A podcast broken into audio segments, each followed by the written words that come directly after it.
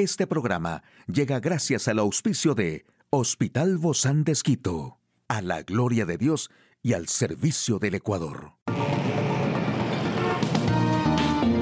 Ciudad Médica, un espacio para tu salud. Hola, ¿qué tal? Qué gusto poder acompañarte. Yo soy Ofelia Díaz de Simbaña en este mundo tan apasionante de la salud. Y bueno, nuestro organismo constantemente se depura a sí mismo gracias al trabajo realizado por el sistema linfático, los riñones, el hígado y el intestino. En ocasiones, uno o varios de estos órganos depuradores se sobrecargan de trabajo, por lo que es necesario tomar algunos jugos para desintoxicar nuestro cuerpo. El primer jugo que quiero compartirte es un remedio instantáneo para el estreñimiento, de aloe vera y miel. El primer paso para limpiar nuestro organismo consiste en equilibrar la flora intestinal y limpiar todo el tracto digestivo, liberándolo de la materia fecal acumulada. Así ayudamos a reducir el trabajo de otros órganos depuradores, principalmente de los riñones, el hígado y la piel. El jugo de aloe vera combate el estreñimiento y proporciona un efecto laxante, antiinflamatorio, digestivo y antiácido. Por todo esto, es perfecto para desintoxicar el cuerpo en una semana. Prepáralo de la siguiente manera. Necesitas 6 cucharaditas de gel de aloe vera, medio vaso de agua, una cucharadita de miel de abejas. Saca la pulpa de aloe vera con una cuchara y viértela dentro de la licuadora. Incorpora los demás ingredientes y mézclalos bien. Consume este jugo en ayunas durante una semana completa, no más. Para potenciar todavía más los efectos del jugo, puedes sustituir el agua por zumo de alguna de las mejores frutas para ir al baño, como la naranja, el limón o la piña. Todo esto rinde una porción.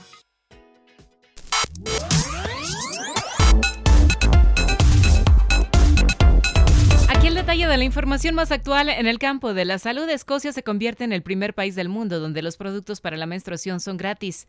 Los riesgos relativos para los hijos de ser padre después de los 35 años. ¿Por qué algunos sufren cuadros graves de COVID? La respuesta puede estar en los genes.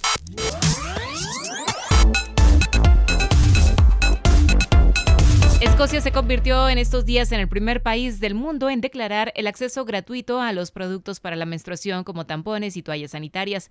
Con la firma de la nueva ley que se hizo efectiva en estos días, la nación británica busca proteger el acceso sin costo a estos productos sanitarios.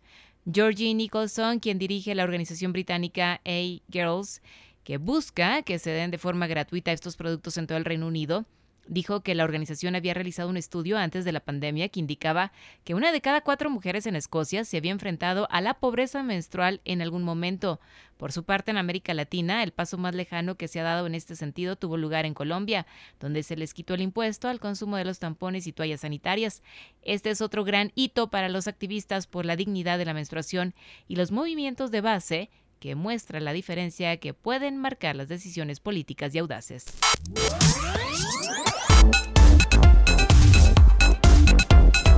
Que deciden ser padres después de los 35 años corren un riesgo relativamente mayor de tener hijos prematuros o autistas.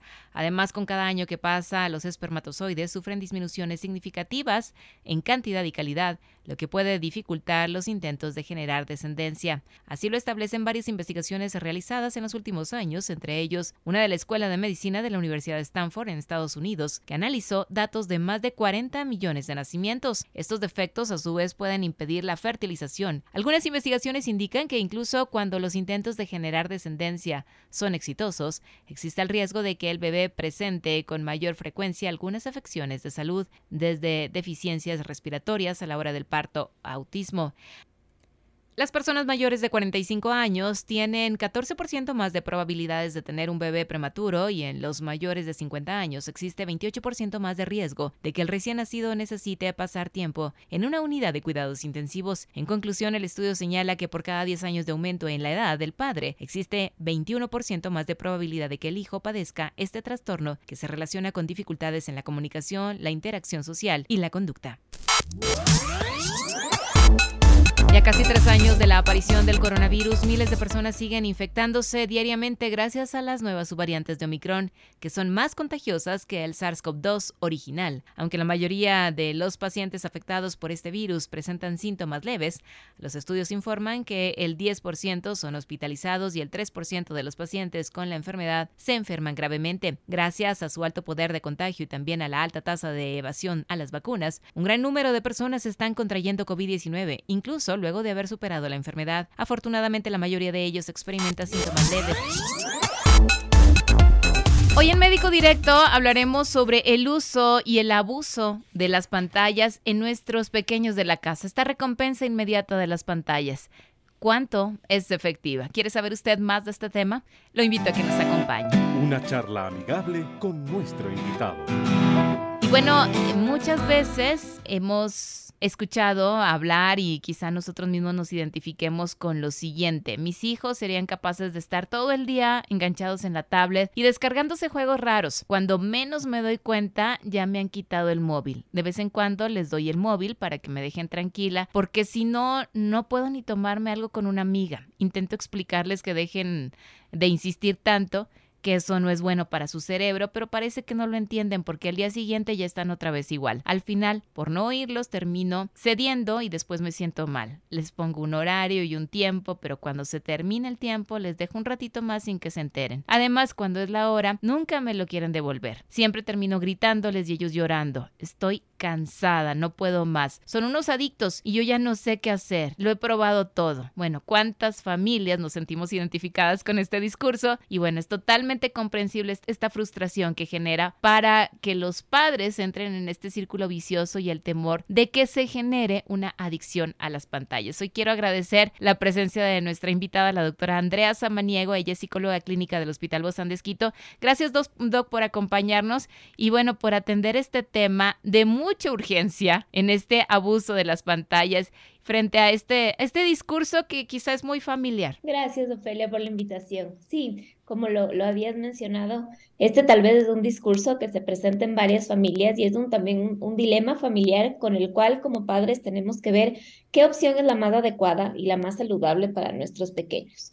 Tomando en cuenta que ahora la exposición a tecnología, pantallas, es mucho más, se ha incrementado a comparación de años anteriores. Y en estos casos, lo más importante es que como padres podamos tomar una opción adecuada y una opción que les genere este aprendizaje a los chicos. El punto no es eliminar del todo las pantallas, pero sí manejarlas adecuadamente y responsablemente. Ahora, ¿realmente están estos niños, como en el ejemplo que poníamos al inicio del discurso, están generando una adicción? Sí, sí, sí, el tema de las pantallas sí puede llegar a generar esta adicción, porque cuando nosotros estamos expuestos a las pantallas, cuando nuestros pequeños, que su cerebro aún están en desarrollo, en una constante maduración, están expuestos a una sobrecarga y a una exposición eh, sin límite con respecto a lo que son pantallas, nuestro cerebro se activa eh, un área que se conoce como el área tegmental ventral, que esta es el, el, circuito de recompensa natural de la persona. Entonces, en este espacio del cerebro, que está ubicado más o menos por el cerebro medio, tenemos eh, todas las neuronas localizadas que surgen cuando se genera la dopamina. ¿Y qué es la dopamina? La dopamina es esta este, este neurotransmisor que nos genera placer, nos genera esta sensación de bienestar. Cuando nosotros podemos generar dopamina, cuando hacemos cosas que nosotros disfrutemos, que nos guste. Por ejemplo, hacer ejercicio, comer algo que nos gusta, que nos genera como que este, este disfrute. El este chocolate. El chocolate, exactamente. Esa relación amorosa, ¿no? También. Exactamente. Puede generar eh, la dopamina en nuestro cuerpo que nos hace sentir este, este placer, este bienestar general. Es que cuando nosotros y cuando nuestros pequeños más que nada están expuestos a las pantallas, se genera el tema de la dopamina en, una manera desmedida. Mm, es que hay mucha estimulación, ¿verdad? Exactamente. Entonces, cuando nosotros o los pequeños están expuestos a las pantallas y con su cerebro que aún no es totalmente maduro y que se está desarrollando aún, con esta sobreexposición a pantallas, a lo, a lo que ven, a la luminosidad, al tema de los sonidos, de las imágenes fuertes, a los colores que también nos pueden invadir en nuestra parte sensorial, eh, la dopamina se segrega. Entonces, ¿qué nos genera este efecto de placer? Pero este efecto es una recompensa inmediata a lo que estamos viendo. En cambio, con la, con la recompensa inmediata de las pantallas, no tenemos que esperar este tiempo para que algo nos sorprenda, sino que ya inmediatamente tenemos como que este estímulo visual, el cual nos genera la dopamina. ¿Qué pasa? Que cuando nosotros estamos en constante exposición a pantallas, para la siguiente vez necesitamos un poco más de exposición para que esta dopamina nos genere la misma sensación de satisfacción y de placer. Mm. Entonces, un poquito por ahí va el tema de cuándo se puede llegar a generar esta adicción. Ahí es cuando se genera entonces, ¿no? Porque ya, ya extrañamos que aparezca este fenómeno rápido, ¿no? Este, ¿qué, ¿qué, me va a sorprender? Y cada vez se va a querer más entonces. Exactamente, justamente lo que, lo que mencionas, Ofelia, el, el qué me va a sorprender. Como a través de las pantallas, la sorpresa no es que tenemos que esperar mucho, es esto inmediato. Para la siguiente vez necesitamos más de esta mm, exposición para nosotros tener la misma sensación de placer. Entonces, por esto es que los chicos incluso después, si es que un inicio ven, ven ciertas actividades, ciertas series que sí tienen toda esta parte luminosa de colores, de sonidos, para la siguiente tienen que ver algo un poco más fuerte, que nos, que nos haga sentir lo mismo que nos hizo sentir en un O algo más agresivo. podemos ver y sorprendernos que nuestro hijo está accediendo a contenido que tal vez uno no pensaría que él puede llegar a ver. Y, y a ellos se les hace normal, cuando en mi tiempo eso era, wow, yo no quiero, yo quiero así todo el muñequito bonito, el osito, el peluchito, y ahora quieren unas cosas mucho más agresivas. Sí, sí, sí, es justamente por buscar esta necesidad de, de sentir esta satisfacción que yo ya la sentí cuando la tuve por primera vez en la exposición de las pantallas. Ahora, ¿cuál es la clave para incentivar un uso adecuado? Porque estamos conscientes de que no los podemos privar de la conexión con el mundo actual, que es la tecnología. Exactamente, sí. Bueno, para un poquito ir, ir como padres, como adultos, generando esta, esta guía a nuestros pequeños en función de qué es adecuado, es importante conocer cuánto es apropiado para un niño la exposición a la pantalla.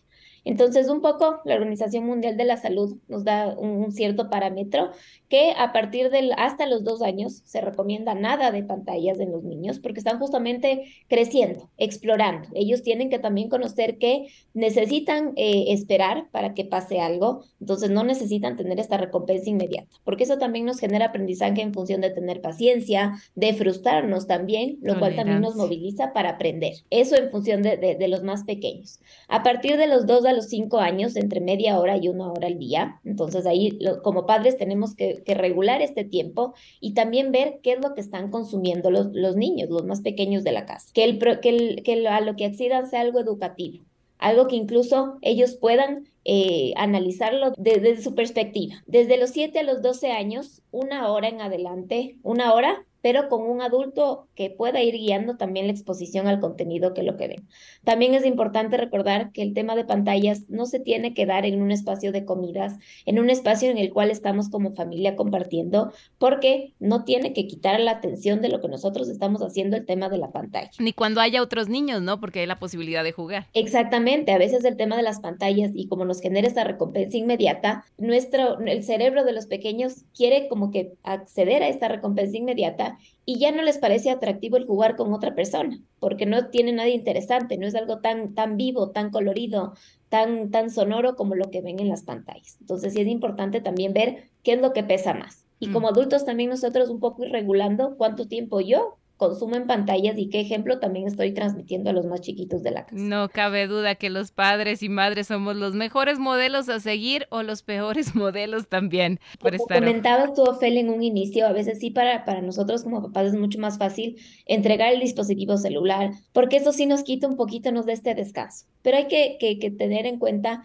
que la exposición a la pantalla sí nos genera que los niños no aprendan a, tener paciencia, a saber esperar, a que tienen que estar también en un momento aburrirse incluso. No está mal aburrirse. El aburrirse nos genera que nuestra imaginación fluya y bueno, estoy aburrido, ¿qué más voy a hacer? Pero no enfocarme en este tema de la pantalla. Se ha visto niveles de depresión infantil porque ya, nos, ya no nos satisface como nos satisface en el tema de las pantallas. Sí es importante tener en cuenta estas situaciones para uno como adulto ir modificando en la casa el tema de la exposición a las pantallas, desde el ejemplo también. No cabe duda que hay que activar este modo eh, avión en nuestras mentes, no solamente en el celular, para poder ser más proactivos en estas estrategias que podemos utilizar para reducir el uso de las pantallas en casa. Muchísimas gracias, doctora Andrea Samaniego, psicóloga clínica del Hospital Bozán de Esquito. A usted, amigo y amiga, a seguirnos cuidando, por favor. Hasta la próxima. Puedes escuchar de nuevo este programa en radio hcjb.org. Este programa